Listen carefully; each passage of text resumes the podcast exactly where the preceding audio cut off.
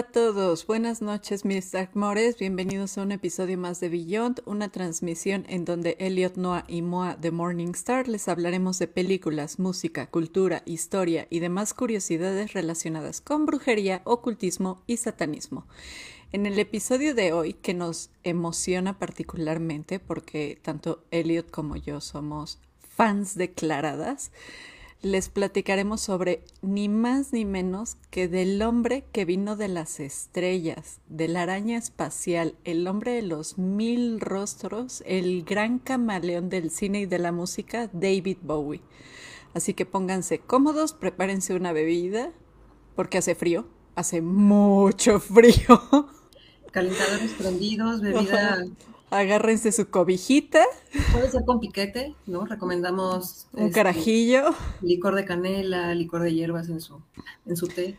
Ajá, un, así échenle un chorrito de whisky a su cafecito si es que tienen ahí en su casita. Si no, pues aunque sea un cafecito, pero bien calientito, porque nos vamos a arrancar con este episodio que va a estar buenísimo los que todavía tengan ponche, ¿no? Ya no sé si todavía aplica el que, el que haya ponche en las calles, pero... Ay, no, ojalá todavía hubiera ponche, pero ya no, es una de mis bebidas favoritas de esta época, de, bueno, del invierno, pero no, sé por qué, nada más la preparan en diciembre, si el enero es, bueno, el, invierno también es todo enero, güey. Pues hay otras bebidas para, para la época y ya también lo abordaremos posteriormente, ¿no? Porque ya estamos cerrando esta temporada y pues así es, mis queridas criaturas de la oscuridad. Ya estamos de regreso en este espacio, en su espacio favorito del ocultismo. No lo nieguen, es su espacio favorito, por eso es que nos escuchan. Y pues precisamente hablando de esto y después de todas las festividades, ¿no? El ponchecito y demás, esperamos que hayan pasado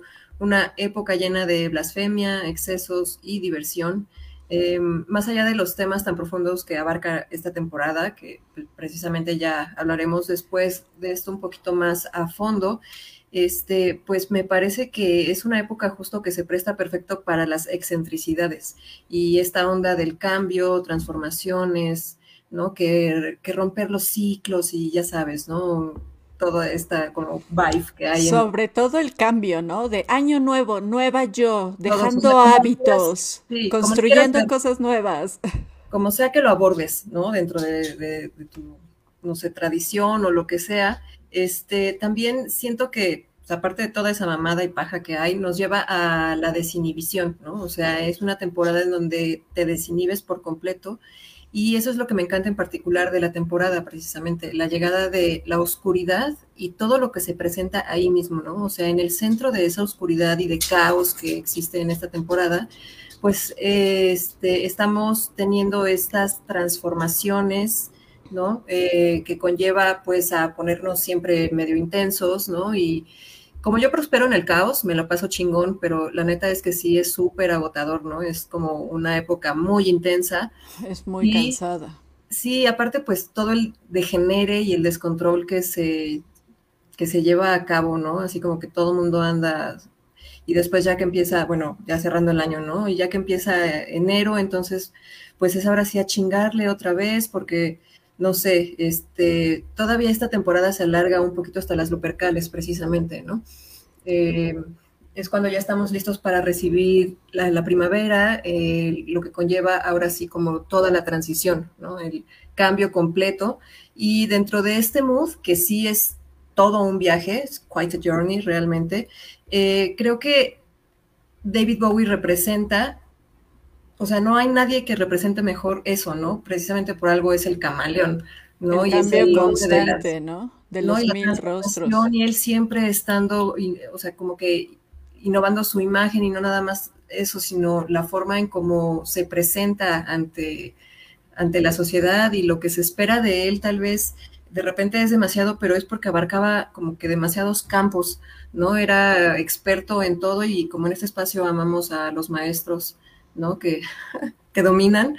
Eh, entonces, pues me parece que nada es una coincidencia, ¿no? Precisamente en esta época de caos y descontrol y transformaciones y todo, marcan eh, épocas, o bueno, eh, fechas específicas de David Bowie muy representativas, ¿no? Que es el día de su nacimiento, el 8 de enero, y el día de su fallecimiento. De su fallecimiento. Este, de su transición precisamente de, de, estar en, este, en esta temporalidad y cómo lo extrañamos, ¿no? Pero este, el 10 de enero también representa esa fecha en específico de algo pues importante con este personaje, ¿no?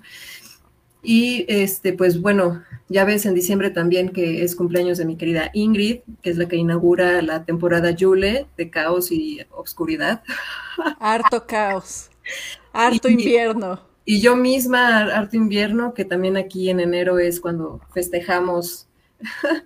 También tu cumpleaños. Por supuesto, ¿no? Entonces, por eso yo digo que nada es una coincidencia, o sea, realmente si nos queremos clavar mucho y, pues, perdón mis mis debrayes, pero, pero así es como yo lo veo, ¿no? Porque sí él precisamente engloba también toda esta energía, ¿no? Pero de, cambio y de, y de, y de masterizarlo de una forma así como muy sublime, ¿no? Porque aparte, pues desde morrito, este, estuvo influenciado por mucho arte y precisamente por algo desde siempre fue estar clavadísimo en la música, en la actuación, en todo lo que conlleve, ¿no? También me parece que estudió diseño de una forma como formal, ¿no? Entonces, eh, es máster realmente en muchísimas cosas, ¿no? Eh, también tenemos que, resaltar que ser cantautor y compositor son cosas distintas, ¿no? Porque pues escribe la, lírica de toda su obra, pero aparte este, maneja diferentes instrumentos, ¿no? Entonces eso es así como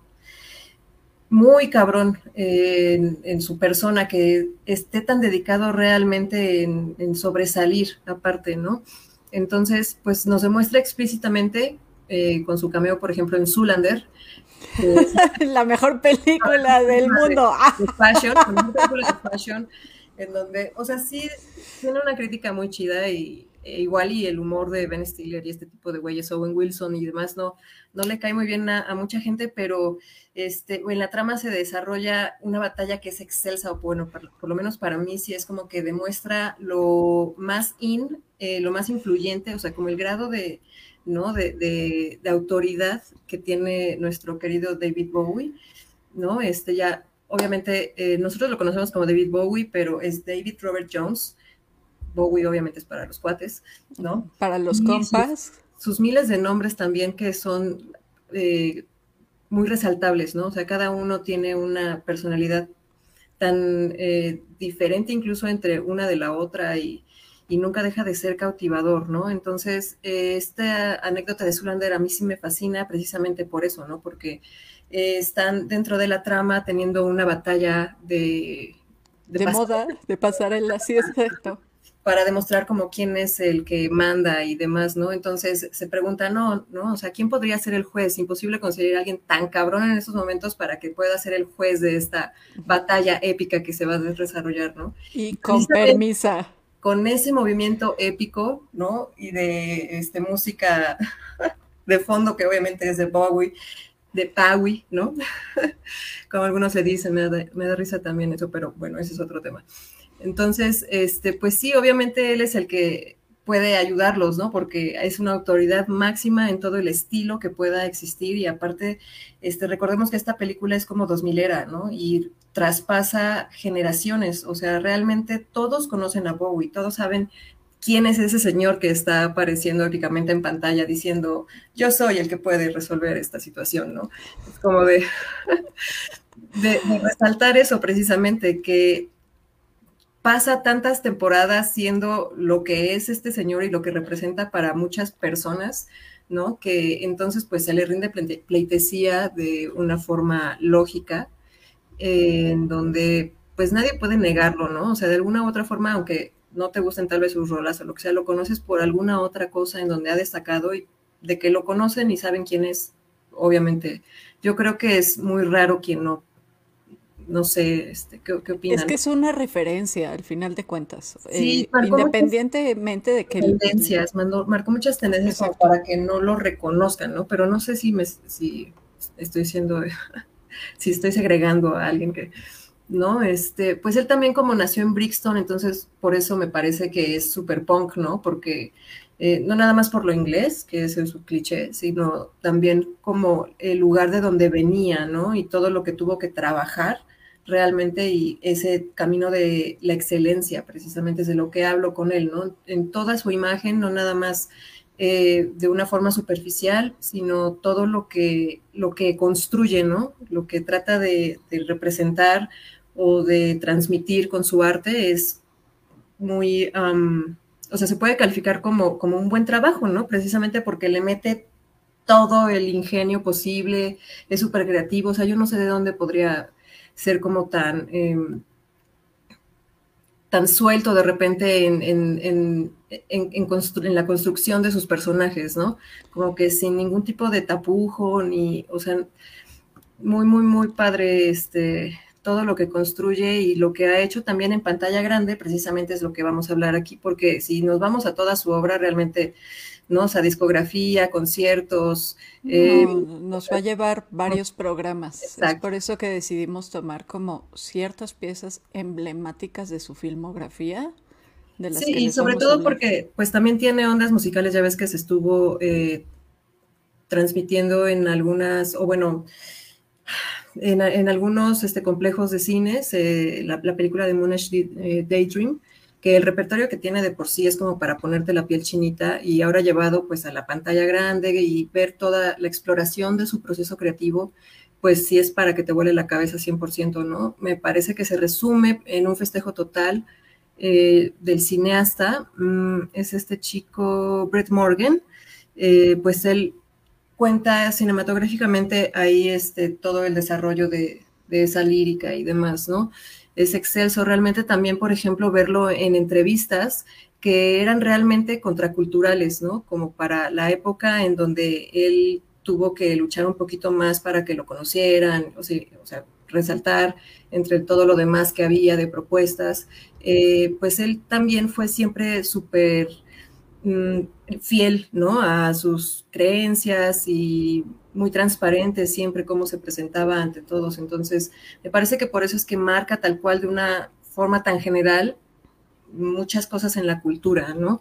Eh, estaba muy cabrón el pedo que, o sea, el viaje que manejaba y eh, pues bueno, en ese espacio realmente nuestra obsesión, yo creo que primordial y llegamos a, a la conclusión de que el número uno es Laberinto, ¿no? Eh, Jared de Gordon King, que es este, una obra maestra. A mí en específico, como que esa onda ochentera me fascina y lo manejan de una forma tan sublime y todo lo el simbolismo que existe dentro de esa obra, ¿no? El estilo es increíble y, este, pues bueno, tiene hasta un trasfondo muy macabro, ¿no? Al final que, que por algo es este, tan exitosa. Yo creo que sí, muchos lo, conocen y lo ubican también por, por ese personaje, ¿no? Por el papel de Jared. Sí, o sea, sin duda alguna, eh, yo personalmente considero que Bowie era, o sea, era un genio y estaba como muy avanzado a su época.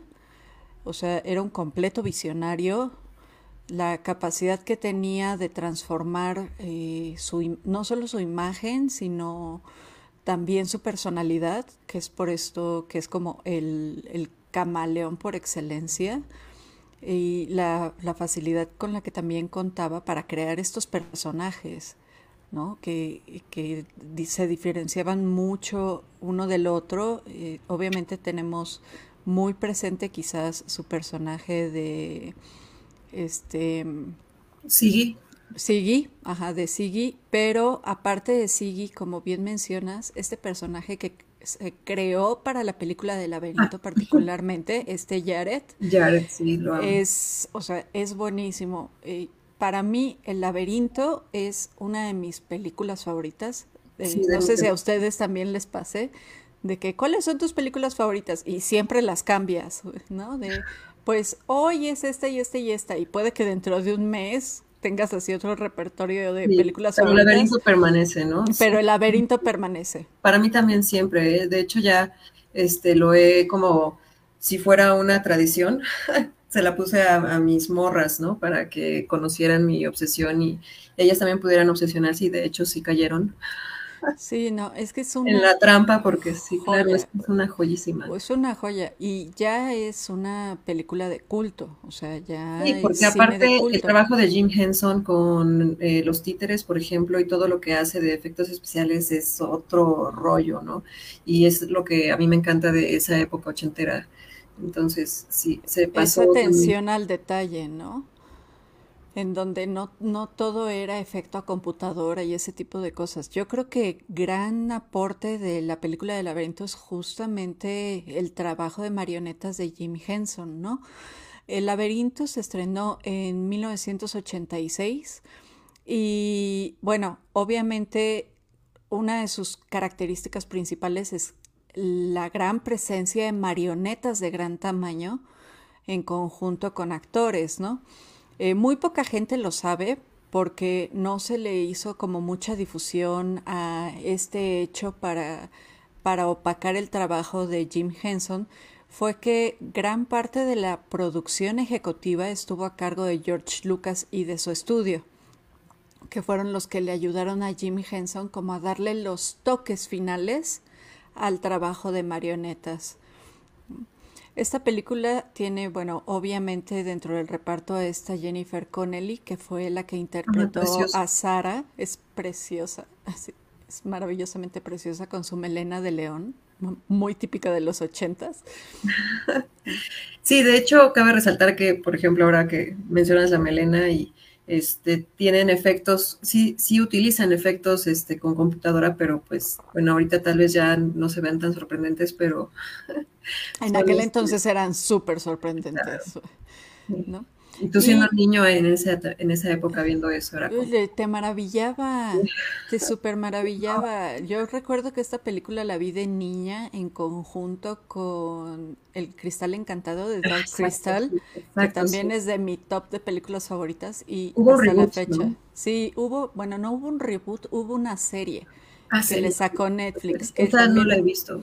Es una joya, no te la pierdas, es maravillosa. Y la trama de la película es relativamente sencilla.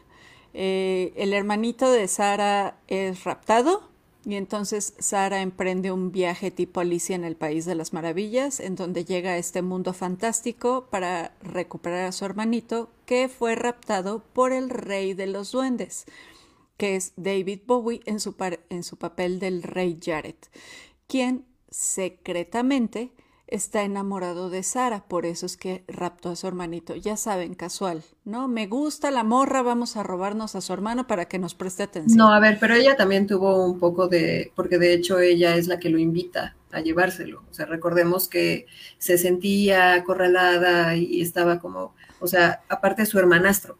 Sí, en un enojo. Exacto, es, hijo de su madrastra y, la ponen a cuidarlo y entonces se siente como típica adolescente, acorralada por la vida y cómo me maltratan, ¿no? Entonces, ella ¿por qué no te lo, llevas? Ella es la que lo invoca y por eso se siente tan culpable también y ese desarrollo de personaje de, de la búsqueda de, ¿no? De esta Sara y este, las trampas que le ponen y demás, entonces por eso es muy interesante la historia, ¿no? Es muy bonita, aparte, los personajes que van apareciendo te enamoran. Sí. Eso no le quita lo cabrón y lo que estabas mencionando de que sí es un señor, o sea. Sí, es un señor, o sea, es, un señor. Señor, no. Es este, un poquito como la cosmogonía de este, Perséfone y Hades, ¿no? O sea, qué bonita historia de amor, Hades y Persephone y demás, pero, pero es un secuestro. No olvidemos, exacto, no olvidemos que es como... Que es un secuestro. no, es un secuestro. Señor, no. Que le lleva como Jared, no te lo lleves. Y aquí más porque el rey de los duendes, pues, ¿cuántos años puede tener? Miles, ¿no? Se supone que es así ancestral, entonces, sí, no, señor, ya siéntese por eso lo, mencionaba lo macabro, ¿no? Se supone que, por ejemplo, los duendes que existían ahí también eran niños raptados y recordemos que dentro de la tradición de duendes y demás sí existe esa, ese mito de que se roban a los niños para a los niños, es, exactamente, y ese de hecho es nuestro primer hashtag Datoreje de la noche, que la gente normalmente cree que las hadas y los duendes son así como de, uy, qué bonito, ¿no? Ah, sí, hadas, uh, ¿no? Elfos, uh, pero la realidad es que el mundo férico Es súper cabrón. Muy denso, sí, muy O sea, son entidades hasta cierto punto medio perversillas que te pueden provocar enfermedades, que te pueden incluso provocar la muerte y que tienen como eh, actividad preferida, por decirlo de alguna forma, secuestrar mujeres, bueno, doncellas y pues, niños. Oye, pues oye, sí, claro. También en México, por ejemplo, en el sur, este, están los, pues, duendecillos mayas. Mm, no recuerdo bien el nombre porque sí tienen otro nombre, pero... ¿Los chaneques? Sí, es que también los chaneques, pero los chaneques son como más los que cuidan este espacios, digamos, ¿no? Así como están en el bosque y demás, pero hay otros en específico que raptan hombres para ponerlos a trabajar y se supone que los meten a cuevas. Entonces es como que la gente desaparece, como que de repente la gente desaparece y que han encontrado así como gente en cuevas, así, vueltos locos de que se los estaban robando, según ya sabes. Los duendes. Los duendes, ajá, del, del bosque, ¿no? Pero pues se supone que es como para... Hay, hay, historias interesantes acerca de eso, después voy a investigar. Pero bueno, son sí, la entidades... de los duendes, la sí es súper densa, ¿no? Son entidades macabras, en realidad. Y regresando a la película, que es una característica que tomó justamente este Henson para darle como el giro macabro a su historia, ¿no? Eh, pero la participación de David Bowie va un poco más allá de su actuación para el papel Jared, ya, eh, el papel del rey Jared, ya que también escribió e interpretó algunas de las canciones de la película, como fueron eh, Magic Dance, Chill Down, As the World Falls Down y Without, no, Within You. Y el tema de la película que es Underground. La película obviamente recibió como críticas mixtas y aunque hoy en día la consideramos una película de culto, la verdad es que fue un rotundo fracaso en los Estados Unidos al momento de su estreno. ¿Por qué? Porque desafortunadamente le tocó competir con el estreno de Karate Kid y de Top Gun. Entonces, pues obviamente la banda prefirió ver Karate Kid o Top Gun en lugar de ver la película del laberinto, lo cual eh, fue como muy triste para Jim Henson, ya que incluso eh, en una entrevista que dio su hijo Ben, eh, dice que sí le afectó el, el fracaso en taquilla Ah. de la película porque él estaba muy acostumbrado a ser una persona muy amada, ¿no? Ya sea, por, pues por todo su trabajo con marionetas, él estaba acostumbrado a que la gente lo quisiera y le gustara lo que, lo que hacía. Entonces que el laberinto fracasara en, en los cines en Estados Unidos, eh, obviamente lo impresionó porque él sabía que había hecho algo extraordinario, algo novedoso. Claro. Y se manejaba eh, diferente en esa época, ¿no? Justo era muy por importante taquilla. cómo les iba en taquilla. Entonces, Exacto, entonces eh, su hijo narra que obviamente le Ah. causó un, un episodio depresivo el que le hubiera ido muy mal en taquillas y pues la verdad es que también fue un, un hecho un poco feo, ¿no? Ya que El laberinto fue la última película que Jim Henson realizó debido a que sufrió una muerte muy prematura. Entonces no tuvo la oportunidad como de hacer otra película que saliera a la gran pantalla, que fuera bien acogida y se pudiera sentir bien del último trabajo que había hecho, ¿no? Este, entonces, eso con respecto al fracaso que tuvo en taquillas. Curiosamente, internacional, de forma internacional, a la película le fue sumamente bien.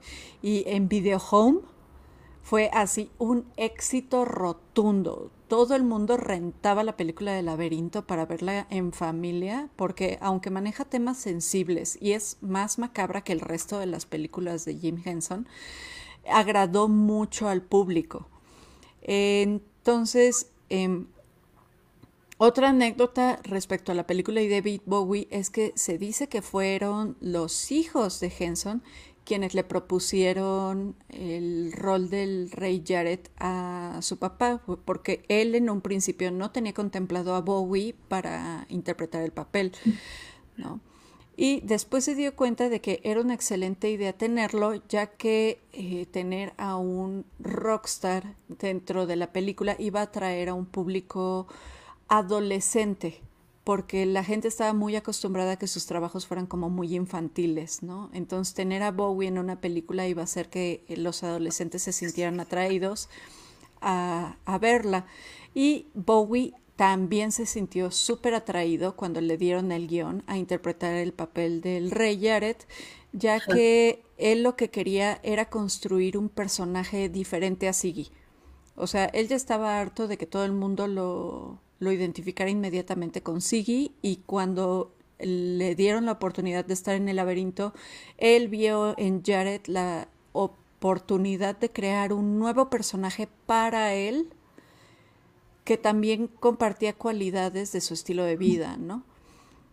Entonces, pues ese es el laberinto que es una joya, personalmente es de mis películas favoritas, pero también otra del, bueno, otro de los trabajos de, de Bowie que es una maravilla y si no lo han visto, véanlo. En las notas del episodio les vamos a dejar donde pueden encontrar las películas.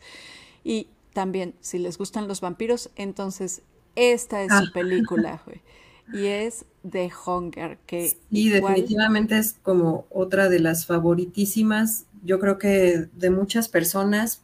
Eh, es una película de Tony Scott, entonces pues también en esa época este, Tony Scott era de los más aclamados, ¿no? Pero dentro del trabajo de él me parece que esta es como de las más underground que, que, que hizo, ¿no? O ha hecho porque sí es como súper darketa, ¿no? Así, súper darky. Sí, súper got. Sí, 100% got. Entonces, si como nosotras eres amante de lo got, entonces es de culto esta película. Realmente sí es básica para los que amamos estos temas vampirescos.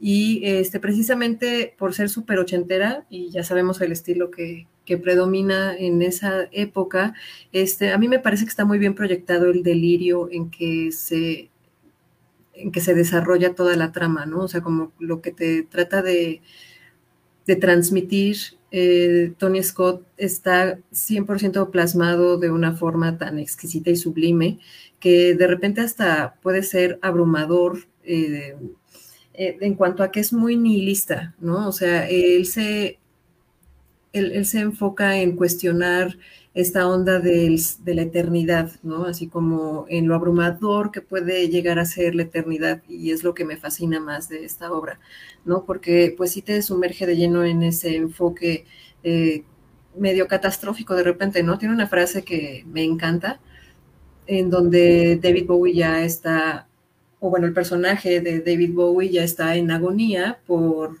ciertas circunstancias que lo llevan a cuestionarse esta onda de, permanecer en, ¿no? en, la, en, la, faz de la Tierra y siguiendo como repitiendo los mismos esquemas y todo lo mismo con esta pareja de, vampiras que tiene también, porque pues también el, cast, ¿no? los, los, demás actores también son eh, espectaculares, ¿no? Comparte con Susan Sarandon y Catherine Deneuve escenas que yo creo que sí se han grabado en el, ¿no? En el colectivo. Realmente todos tenemos como, o hemos estado inspirados, yo creo que, que todos hemos estado inspirados en ese sentimiento de desolación también que, que perdura, ¿no? En, en, cómo cuentan esta historia. Y estéticamente maneja muy bien ese sentimiento, precisamente, ¿no? Es como muy oscuro, todo es así muy, este, estéticamente eh, caótico, precisamente hablando de caos, ¿no? Y eh, quieran o no, Tony Scott es chido, ¿no? Realmente siempre se echa unas producciones, pues, mamalonas, ¿no? O sea, muy cabrones. Sí, la verdad es que sí. realmente le mete mucho empeño a todo lo que, lo que crea, ¿no? Y ve, o sea, realmente la estética que, que maneja es muy única y que aparte como que dejó em, dejó mucha, eh, mucho contenido para inspirar a otras obras, ¿no? Que también hablan de este tema vampírico.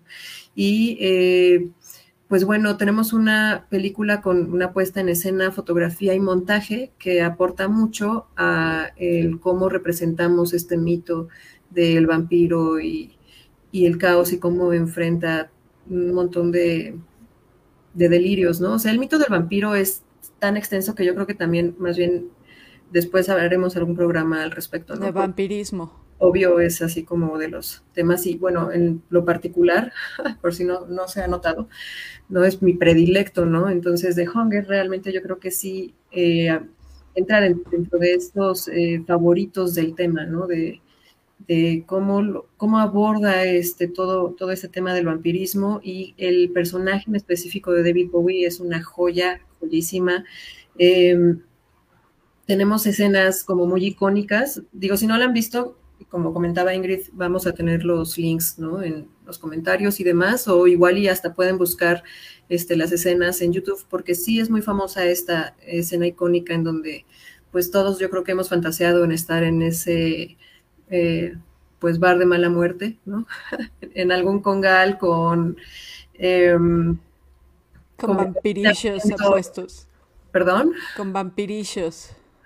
Sí, no, totalmente, pero aparte con Bauhaus, ¿no? Así como fondo, ¿no? Eh, entonces creo que todos hemos tenido esa fantasía, ¿no? Y la maldición que se supone que lo que conlleva ser inmortal eh, está muy bien planteado en esta obra.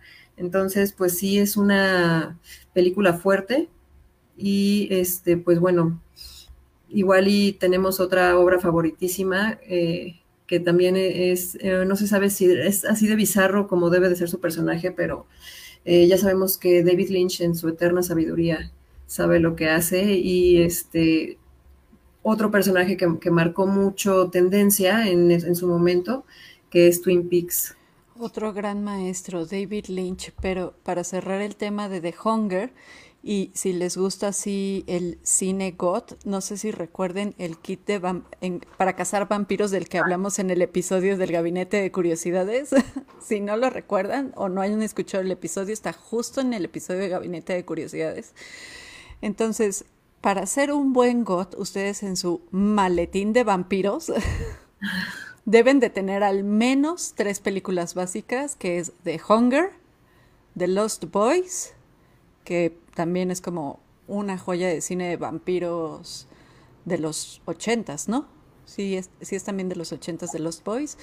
Y al menos... Finales de los ochentas. finales de los ochentas y entrevista con el vampiro. Es así como las básicas, ¿no? bueno, para mí, este, para mí las básicas es eh, Near Dark, no sé si la conoces. Near Dark también. Near Dark, porque tiene también un, o sea, lo aborda también de una forma muy chida, pero es la directora Catherine Bigelow la que se encarga de, traernos Near Dark. Eh, esa también es indispensable si, no, si es que no la han visto. Y pues bueno, muchas otras, ¿no? Te digo que por eso tenemos que tener un episodio aparte, yo creo. De, de vampiritos. o sea, no sé, por ejemplo, la de vampiros de John Carpenter también es de mis favoritas, ¿no? o buena. Podemos hablar ya incluso de las de Jim Jarmusch, Ay, bueno, sí. Only Lovers Left Alive es. Sí, totalmente, pero en específico esta de, Hunger, yo creo que sí marca esta tendencia eh, muy especial de lo que. De, nuestro imaginario, ¿no? De, esta mitología del vampiro y demás. Entonces, y la pesadez de la existencia. Bien clase, pero, pero con clase, ¿no? Así de. Fino. Es, es ser dark y fino. Y pues sí, obviamente ahora nos vamos con el supermaestro de David Lynch, con estas series de Twin Peaks. Eh, la serie original de Twin Peaks fue estrenada en la década de los 90, a principios de, 1990, y tuvo 29 episodios con un, con un piloto y se distribuyó en dos temporadas. Eh, toda esta saga, porque es una saga, eh, se lleva a cabo en un pueblo ficticio que lleva el mismo nombre, Twin Peaks, que se supone que está al noroeste del estado de Washington. En la serie original vemos la historia del agente del FBI Dale Cooper que está investigando el caso del asesinato de Laura Palmer, ¿no? De hecho, ese es como el eslogan de la serie. ¿Quién mató a Laura Palmer? Y a lo largo de toda esta temporada nos encontramos con escenas muy surrealistas, con personajes muy bizarros y con una trama que verdaderamente te atrapa. Pero eh, lo que nos, la parte de esta saga que nos interesa es la película que salió en el año de 1992, que es Twin Peaks Fire Walk With Me, o sea, El Fuego Camina conmigo, eh, que es como la precuela de la serie de 1990, ya que narra como los acontecimientos que pasaron antes de que asesinaran a Laura Palmer. Y todo esto empieza con el asesinato de una chica que se llama Teresa Banks, que es hallada cerca de un río ahí en el pueblo, en donde dos agentes que llegan a investigar el caso no dan con el asesino y solo llegan a concluir que éste va a volver a matar. Y más o menos se narran también como los últimos días de la vida de Laura Palmer, quien es asediada por pesadillas y por un ente demoníaco, por decirlo de alguna forma, eh, que no la deja descansar. En esta película aparece David Bowie como el agente Philip Jeffries y me gustaría hacer especial mención a la última parte de esta saga que tiene poco que salió, que es de Twin Peaks El Regreso, en donde David Lynch pues trató de hacer como un memorial a David Bowie. Eh, ya para cuando esta película, esta no, es una serie también. Ya cuando esta serie salió al aire, pues obviamente David Bowie ya había fallecido, pero Lynch quiso rendirle homenaje, ¿no? Entonces, eh, el agente Gordon Cole, que es interpretado justamente por David Lynch, hace mención de que este Philip Jeffries sigue trabajando y que se encuentra por ahí. O sea, nada más dice, él sigue por aquí. Por ahí anda, ¿no? O sea, está haciendo sus cosas de agente Philip Jeffries por ahí, ¿no? Pero en un sueño que tiene el agente Gordon, eh, tiene como una revelación en donde también aparece Mónica Bellucci, lo cual me parece así como asombroso. Y eh, lo que hace para traer de vuelta la pantalla a Bowie es utilizar grabaciones de la película de Caminando entre el Fuego, eh, como tratando de acomodar, ¿no? Así de, recorta esto, pégalo con esto, pégalo con esto otro y ya hicimos una escena nueva, ¿no? En pues, donde... tratar de explicar el trabajo de Lynch también nos llevaría muchísimo tiempo. muchísimo otro tiempo, pero el personaje de David Bowie en, específico en Firewalk With Me igual me parece muy trascendental porque aparte pasan cosas eh, muy surreales con su personaje dentro de la película. Y este, como sabemos que le encanta mucho el diálogo o la narrativa a David Lynch del mundo del onírico, entonces pues es el máster en eso, ¿no? Y este nos llevaría, como te digo, mucho tiempo. Mucho tiempo. Pero el personaje en específico de él es, este, aparte muy, muy chistoso. O sea, no sé, a mí ese personaje me, da mucha risa cuando está en escena. me encanta porque aparte es de, ay, ahí está David Bowie. Sí, ahí está David Bowie, ¿no? Que aparte me encanta porque la primera vez que yo lo vi, o sea, yo sabía que él interpretaba al personaje de Philip, pero fue así de, wow, es muy rubio, es demasiado rubio. Y es este, muy, muy este, la, justamente, ¿no? Como su, su trajecito tipo Vanilla. Vanilla Ice, así, Miami Vice. Miami Vice, ¿no? Miami Vice como muy este, específico el, desarrollo de, su, también de esa personalidad, ¿no? Es, un personaje que, no pasa desapercibido porque mientras que sus colegas utilizan como bloques de colores muy definidos, él se va por el lado opuesto, ¿no? Y también, como bien mencionas, el trabajo de, David Lynch, pues se se basa también mucho en, lo onírico, en los sueños y en los surreales que pueden ser, ¿no? Es por eso que decide rendirle este tributo a través de un sueño, ¿no? O sea, no presenta a Bowie en el mundo real, sino que la aparición que hace es dentro del sueño que tiene el agente Gordon. Y al terminar los créditos aparece una nota en donde le dedican ese trabajo a David Bowie. Y tenemos también otra película que es ya de culto igualmente, que es El hombre que cayó a la, Tierra, que es un clásico de ciencia ficción. Sí, precisamente es un clásico, eh, o sea, es uno de los grandes clásicos ¿no? de la ciencia ficción y de la subversión del tema de la invasión extraterrestre.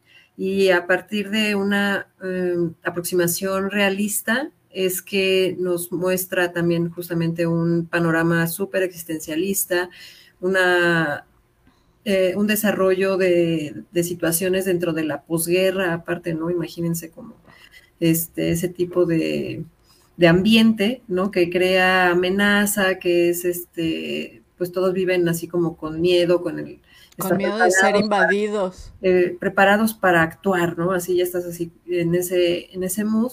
Y es pues muy memorable dentro del género el, este, esta, esta historia, el, cómo nos narra la, la, vida de un alienígena que eh, es muy entrañable este alienígena eh, que llega a la Tierra a aprender pues obviamente como un montón de, de formas de comunicarse, desarrollarse y demás dentro de la, la sociedad, ¿no? De pasar desapercibido y demás. Él está tratando, aparte, está en una misión, ¿no? Para recuperar, eh, bueno, para poder traer como gente de su planeta y me parece que este, estaba buscando agua.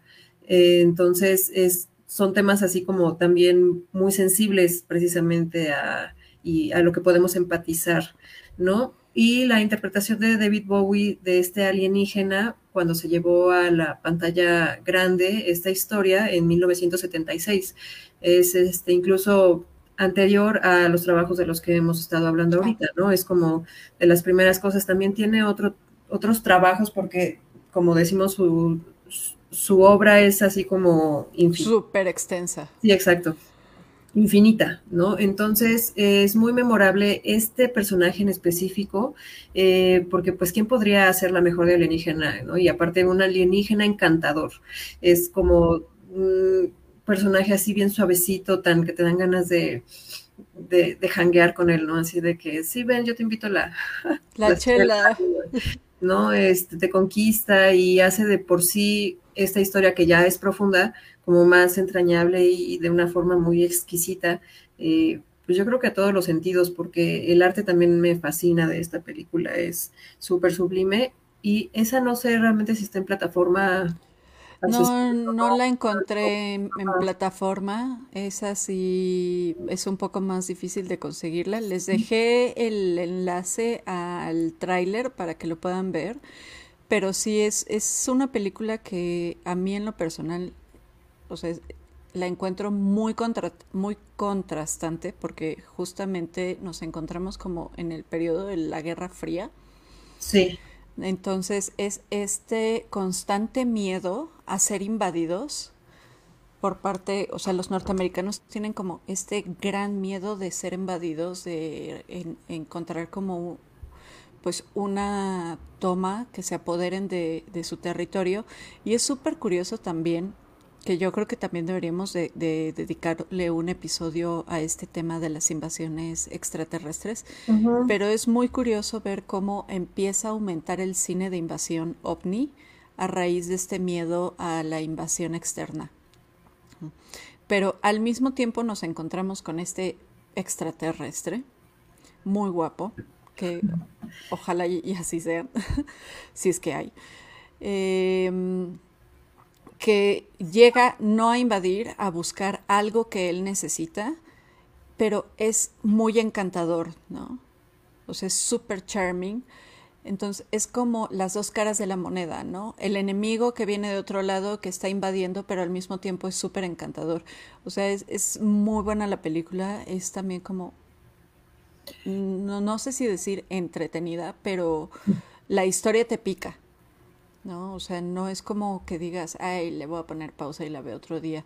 Se les recomendamos mucho si es que la llegan a encontrar. Creo que está en plataformas tipo Pelispedia o... Sí, ya en su torrente de preferencia. en su torrente de preferencia. Nos, nos, pasan el dato también, ¿no? Porque eh, sí, yo tampoco la, había encontrado en, la, en plataformas accesibles o de estas que como que todos tenemos, ¿no? Y este sí es una de sus eh, interpretaciones más entrañables, a mi parecer. Eh, por ejemplo, no entra dentro de. Es, es otro tipo de, existencialismo, ¿no? Porque el otro del que hablábamos en The Hunger es un poco más oscuro, más este. como más. Eh, más de crisis, ¿no? más de crisis. más de crisis.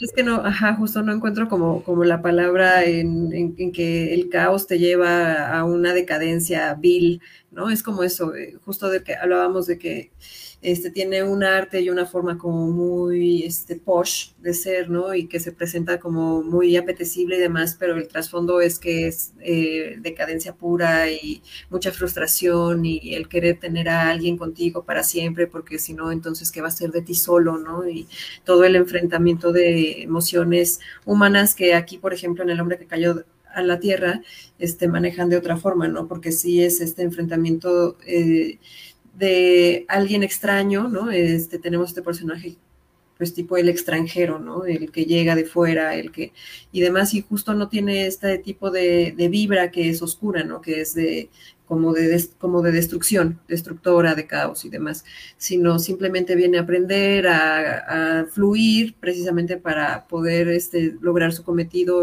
un objetivo que tiene y obviamente nos regala muchas este, escenas muy muy profundas, o sea, con un sentido y significancia este, que sí debemos de contemplar porque te deja así como todo sintiéndote hermoso, bonito, pero con muchas dudas de todas formas este, universales, ¿no? Que de todas formas, este, él, él, es lo que me encanta de él, ¿no? Que sabe manejar precisamente todos estos personajes de cierta forma que, por ejemplo, cuando ya llegamos a sus personificaciones, que dentro de toda su genialidad, o sea, podemos contemplar como personificaciones el hacer a personas de la historia real, ¿no? O sea, eh, tiene también sus personajes en donde interpreta personajes clásicos de la historia de la humanidad, que por ejemplo en la última tentación de Cristo es en donde sale de Poncio Pilato, quien podría, o sea, realmente pensar que David Bowie, o por lo menos yo no lo puedo ver así, ¿no? Como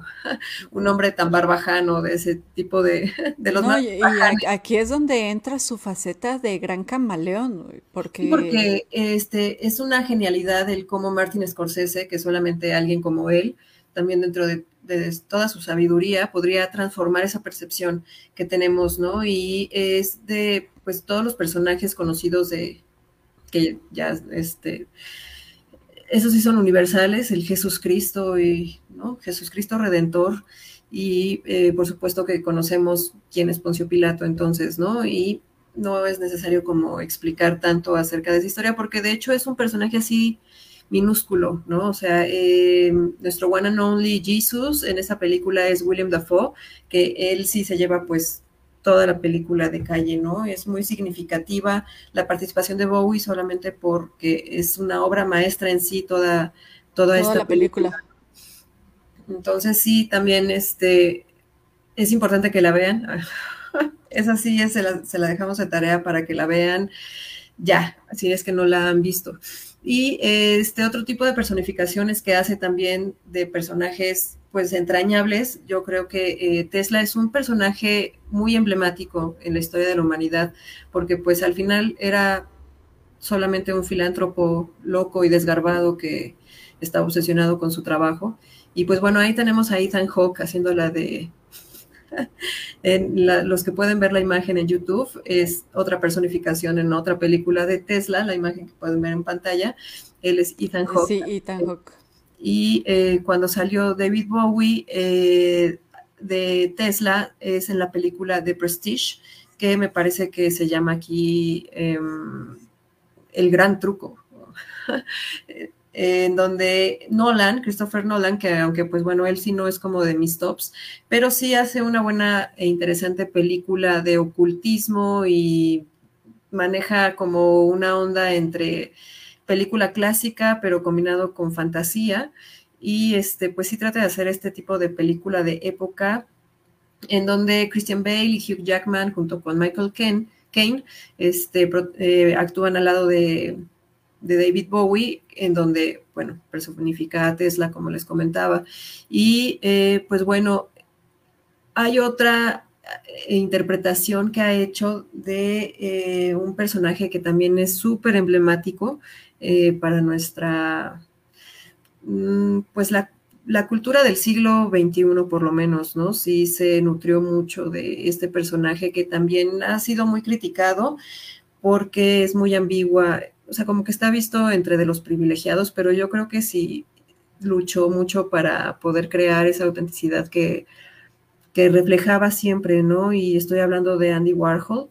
Y eh, Bowie sale en eh, la película llamada Basket, así tal cual, Basket y eh, desencadena, eh, pues bueno, todo como una crítica respecto al personaje que está interpretando y demás, porque, bueno, aparte es ya noventera, es, me parece que se desarrolla en 1996 esta película, y sale con personalidades como Courtney Love, Gary Oldman, Dennis Hopper, lo que era así lo más in de los noventas, ¿no? Pero sí conocemos la trágica historia de Basquiat, sabemos el tipo de relación caótica que tuvo con Andy Warhol, y eh, me parece que los dos sí son importantes en el fenómeno eh, pues, de arte popular que conocemos eh, actualmente, ¿no? Entonces es muy interesante la película. Mm, Basquiat sabemos que falleció joven, casi casi del club de los 27, ¿no? 28 años fue que, que lo tuvimos entre nosotros, ¿no? Y este, pues bueno, es una película muy interesante que también les recomendamos. Esa, esa tampoco sé, yo las he visto igual en Torrente. Sí, en Torrente. En las notas del, del episodio de hoy van a encontrar los fragmentos en donde aparece David Bowie en estas películas, porque en plataformas de streaming tipo eh, Amazon Prime o Netflix no se encuentran las películas, va a ser más fácil encontrarlas en torrent, pero eh, Facebook no nos permite compartirles los links de los torrent porque los ve como si fueran no seguros, ¿no? Entonces ahí sí nada más busquen en Google el nombre de la película y les digo, les va a aparecer en algún torrent tipo Pelispedia o Mira de todo. Eh, también tenemos la participación de la que ya habíamos hablado anteriormente en Zulander, con su maravillosa interrupción de creo que yo puedo ayudarles en este dilema que es maravilloso en su pelea de pasarela. Y bueno, con eso estaríamos terminando nuestro episodio del día de hoy. Espero les haya gustado. Eh, los invitamos a seguirnos en todas nuestras redes sociales. Nos pueden encontrar en Facebook como Atelier Black Witch, así como en Instagram, YouTube, Spotify o en su plataforma de podcasting de preferencia como Beyond Podcast o con nuestro nombre de usuario We Are Beyond 666. Ayúdenos a crecer, así que ya se la saben, si les gusta nuestro contenido, compártanlo y si no les gusta, igual quéjense, pero compártanlo, por favor. Les recordamos que todas las recomendaciones de este episodio no te enlaces a películas y en este caso la imagen que yo confundí de Tesla se los vamos a poner en las notas del episodio en nuestra página de Facebook. Igual, si nos quieren compartir algo, etiquétenos en redes sociales utilizando el hashtag DatoHereje o si buscan algún libro y no lo encuentran, pueden pedírnoslo con el hashtag Billón Pásame un libro. Eh, queremos hacer también una pequeña pausa publicitaria para comentarles que ya tenemos el nivel Bragi disponible en Patreon, que está especialmente diseñado para el podcast, así que si les gusta nuestro contenido y les gustaría apoyarnos a tener mejoras continuas, pueden convertirse en uno de nuestros mecenas. Y nosotros nos vemos en nuestro siguiente episodio de Beyond el 27 de enero, en el que vamos a hablar sobre la festividad pagana de Limbolk y algunos monstruos invernales para ya cerrar esta temporada oscura. Nos vemos hasta la próxima y manténganse extraños.